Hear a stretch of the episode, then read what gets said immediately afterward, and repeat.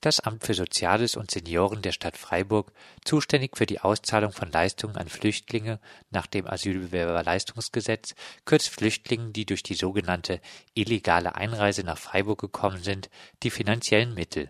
Das Amt beruft sich hierbei auf vorläufige Hinweise des Integrationsministeriums Baden-Württemberg zur Umsetzung des Urteils des Bundesverfassungsgerichts vom 18.07.2012 zum Asylbewerberleistungsgesetz. Die Umsetzungshinweise aus dem Integrationsministerium, denen in Freiburg Folge geleistet wird, besagen, dass § 1a des Asylbewerberleistungsgesetz auch unter Berücksichtigung dieser BVG-Entscheidung anwendbar sei. § 1a des Gesetzes sieht Anspruchseinschränkungen für Personen vor, Zitat, die sich in den Geltungsbereich dieses Gesetzes begeben haben, um Leistungen nach diesem Gesetz zu erlangen oder bei denen aus von ihnen zu vertretenen Gründen aufenthaltsbeendende Maßnahmen nicht vollzogen werden können. Urteile lassen sich ja teilweise verschieden auslegen. Warum legt Baden-Württemberg, warum legt Freiburg das Bundesverfassungsgerichtsurteil so aus, dass dieser Paragraph weiterhin gültig ist? Das fragten wir den Freiburger Sozialbürgermeister Ulrich von Kirchbach und auch Herrn Dr. Schäfer aus dem baden-württembergischen Integrationsministerium. Dieser erklärt, ja, also zunächst einmal, es ist nicht nur Baden-Württemberg, das diese Norm so auslegt und das Verfassungsgerichtsurteil, sondern das machen andere Länder genauso. Äh, die Länder haben sich auch hier abgestimmt, was die Auslegung des Bundesverfassungsgerichtsurteils angeht. Man muss dazu sagen, das Bundesverfassungsgericht hat nicht ausdrücklich sich mit der Kürzungsmöglichkeit befasst, also hat keine ausdrückliche Entscheidung zum Paragraphen 1a getroffen, der somit also noch Bundesgesetz ist. Und solange es da keine gefestigte Rechtsprechung gibt, dass es anders auszulegen ist, besteht aus unserer Sicht auch kein Grund, diese Kürzungsregelung zu untersagen. Was die Rechtsprechung angeht, muss man wissen, es gibt bislang nur einstweilige Rechtsschutzentscheidungen von Obergerichten, also den Landessozialgerichten der Länder. Und diese Entscheidungen gehen in völlig unterschiedliche Richtungen. Die einen sagen, es ist weiter anwendbar, die anderen sagen, es ist nicht anwendbar. Also man kann hier momentan noch nicht von einer gefestigten Rechtsprechung ausgehen, die einheitlich wäre. Das würde natürlich die Situation ändern. Der Bund ist auch nicht tätig geworden. Es ist ja ein Bundesgesetz und damit wäre der Bundesgesetzgeber gefordert, hier für Klarheit zu sorgen, aber dieses ist bis jetzt nicht geschehen. Lenkt man hier nicht von der eigenen Verantwortung ab? Nein, es ist ein Bundesgesetz und damit äh, ist die Bundesebene natürlich zuständig. Das Bundesverfassungsgericht hat auch ausdrücklich den Bundesgesetzgeber hier in die Pflicht genommen, das Asylbewerberleistungsgesetz zu überarbeiten. Die Verantwortung von sich schieben, was den eigenen politischen Handlungsspielraum angeht, das klingt bei Sozialbürgermeister von Kirchbach so. Also wir legen das so aus wie alle anderen Stadt- und Landkreise auch. Die Gerichte haben uns da bisher Recht gegeben. Es gab ja schon einige äh, Entscheidungen, die äh, angefochten wurden, aber wir haben da alle Prozesse gewonnen. Man muss ja auch hinzusagen, dass es ja nicht äh, um, um ganz gravierende Kürzungen geht, sondern wir zahlen ja seit einiger Zeit alles in Geldleistungen aus und die Geldleistungen werden da differenziert zwischen sogenannten was bisher als Sachleistung ausbezahlt wurde im Betrag und zwischen den sogenannten frei verfügbaren Geld, das sogenannte Taschengeld. Und dieses äh, Taschengeld, also das heißt das frei verfügbare Geld, das wird bei den betreffenden Personen, wobei äh, wir, ich habe da mal nachgefragt beim Amt für Soziales, das sind ungefähr noch 20 Leistungsempfänger, wo natürlich auch teilweise Kinder mit dranhängen. Also es ist jetzt nicht eine riesengroße Zahl. Äh, das muss man sich jetzt also nicht vorstellen, dass wir bei ein paar hundert Flüchtlingen hier Leistungskürzungen vornehmen, sondern es bezieht sich auf einen kleinen Personenkreis, der, äh, die eine Duldung haben. Äh, und da wird äh, das sogenannte, die sogenannte sonstige Geldleistung, also das Taschengeld, bei Erwachsenen um bis zu 50 Prozent und bei Haushaltsangehörigen, bei minderjährigen Haushaltsangehörigen zahlen wir 70 Prozent aus. Das heißt, da wird eine Kürzung um 30 Prozent oder erfolgt eine Kürzung um bis zu 30 Prozent.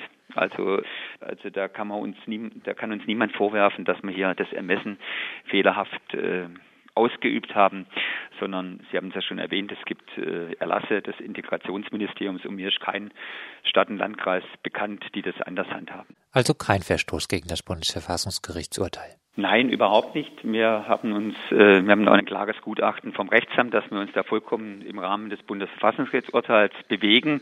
Es ist ja auch nicht so, dass es hier um Asylbewerber geht. Ja, es geht im Endeffekt um Personen. Äh, Sie haben es ja gesagt, die, sagen wir, einreisen oder eingereist sind, muss man besser äh, sagen, äh, weil die letzten Fälle waren ja im Jahr 2012 zu verzeichnen, die ohne Pass angekommen äh, sind und die auch nicht ins Asylverfahren gegangen sind, sondern die im Endeffekt dann Beduldung beantragt beantragt haben. Also insofern geht es auch nicht um Abschreckung von Asylbewerbern oder von Flüchtlingen.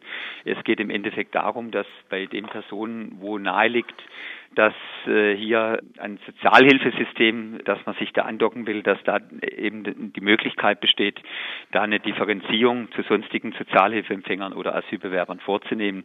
Und das ist vollkommen äh, konform zu dem, was, äh, was das Bundesverfassungsgericht sagt. Äh, ähm, Sie hätten natürlich recht, wenn wir jetzt Einschränkungen vornehmen würden in den sogenannten, äh, sagen wir, in den äh, in den sogenannten Beträgen der Sachleistung, also alles, was jetzt zur Ernährung, Gesundheits, Körperpflege, Bekleidung anbelangt.